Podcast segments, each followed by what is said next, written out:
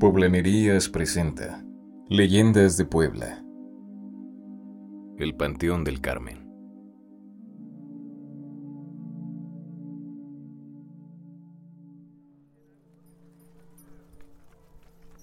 En el 1880, las personas enterraban a sus difuntos en los Campos Santos, espacios que eran utilizados previo a la creación del Panteón Municipal de Puebla, siendo los más conocidos los ubicados en el Carmen, la Concordia y la Merced. Cuenta la leyenda que los poblanos de la alta clase social solían enterrar a sus difuntos con sus más preciados tesoros, objetos como joyas, anillos, relojes y más.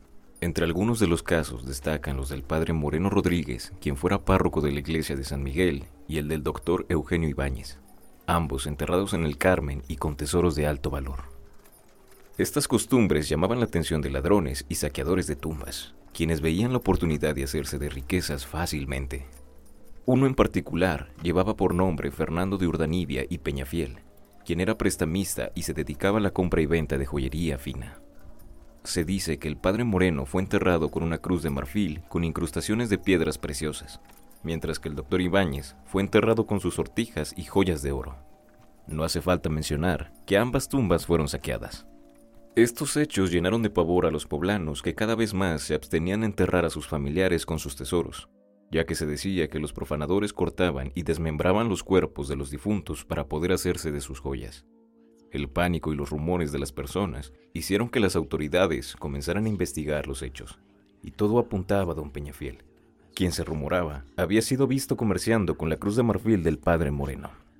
A pesar de que las acusaciones eran ciertas, Peñafiel siempre alegó su inocencia, pero esto no evitó que sus negocios fueran en decadencia, ya que nadie quería hacerse de joyas que habían pertenecido a un muerto. Al verse casi arruinado y acorralado por la justicia, don Peñafiel planeó huir a la ciudad de Jalapa, en Veracruz, pero no sin antes dar un último golpe.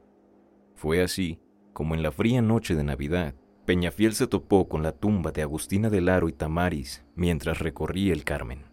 El hombre comenzó a excavar, rogándole a Dios encontrar un gran tesoro, y lo que encontró no lo decepcionó.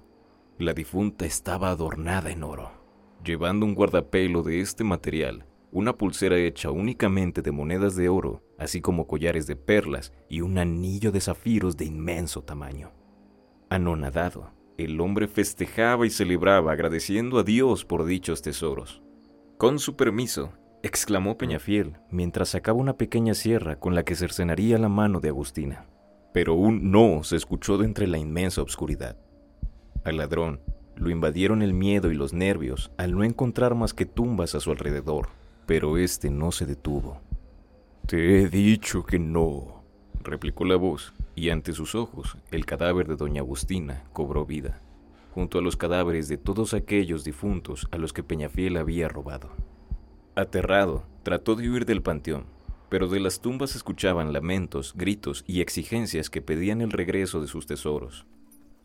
A la mañana siguiente, varios cadáveres fueron encontrados fuera de sus tumbas, y a pocos metros de la iglesia se encontró el cadáver de don Fernando Peñafiel, junto con la pequeña sierra con la que cometía sus crímenes.